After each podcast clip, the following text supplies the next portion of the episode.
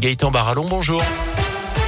Bonjour Jérôme, bonjour à tous. C'est à la une de, l'actu ce lundi, un remake de 2017. Emmanuel Macron face à Marine Le Pen, comme il y a cinq ans donc. Ce sera le duel du, du deuxième tour d'élection présidentielle le 24 avril prochain. Le président sortant est arrivé en tête hier du premier tour, 27,6%, 23,4% pour la candidate du Rassemblement national.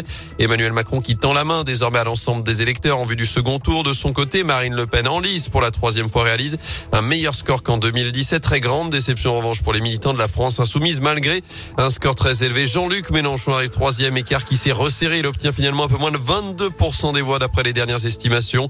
Écoutez les réactions de ses soutiens dans la région après l'annonce des résultats. Je le vis très très mal.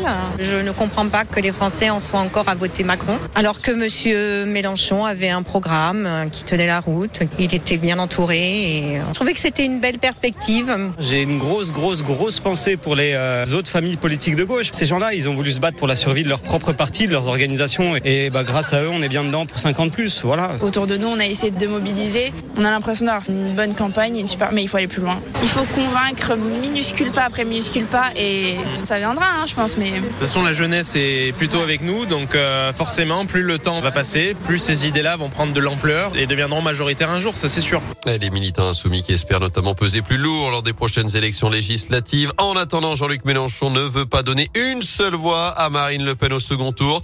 La candidate du Rassemblement national qui en appelle de son côté un grand rassemblement populaire en vue de ce deuxième tour dans deux semaines. Michel Morel est conseillère régionale du Rassemblement national et elle veut y croire. Ce qui nous rend optimistes, c'est que nous savons très bien que nous avons pour la première fois un réservoir de voix, mais pas seulement chez M. Zemmour, également aussi chez M. Mélenchon, il ne faut pas croire, chez M. Dupont-Aignan et même chez Mme Pécresse. Donc euh, tout le travail qui va être fait, je pense aussi par Marine, le signal qu'elle va donner, c'est de dire à, à la population, rassemblons-nous, nous qui sommes tous des patriotes, que nous soyons de gauche, que nous soyons de droite. L'important, c'est de vouloir accepter, de changer de direction, de casser ce système. On les a tous essayés.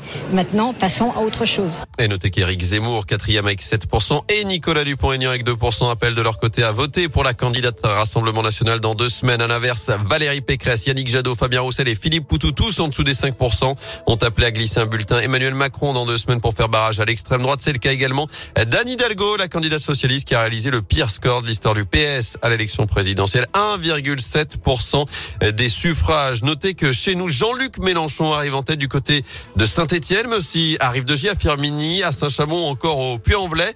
Dans le département de la Loire, c'est Emmanuel Macron qui arrive en tête devant Marine Le Pen. Résultat inversé en Haute-Loire, où la candidate Rassemblement National devance le président sortant. Notez que Jean Lassalle arrive en tête dans deux communes du département, à Torah et Charret. Et puis cet autre chiffre important hier, celui de l'abstention, un peu plus de 25%, 3 points de plus qu'en 2017. Ça reste tout de même inférieur au record de 2002.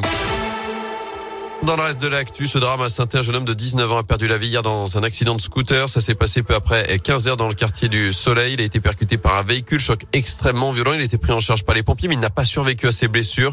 La maman de la victime sous le choc a été prise en charge à l'hôpital Nord. Une enquête est ouverte.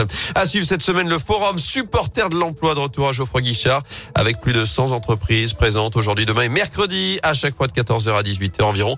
400 offres et 500 postes y seront proposés. Geoffroy Guichard qui accueillera également la prochaine journée de Ligue 1 à SS Brest. Samedi 17h, les Verts 18e barragiste à l'issue de la 31e journée. Cette déroute vendredi soir, défaite 6 buts à 2 à Lorient.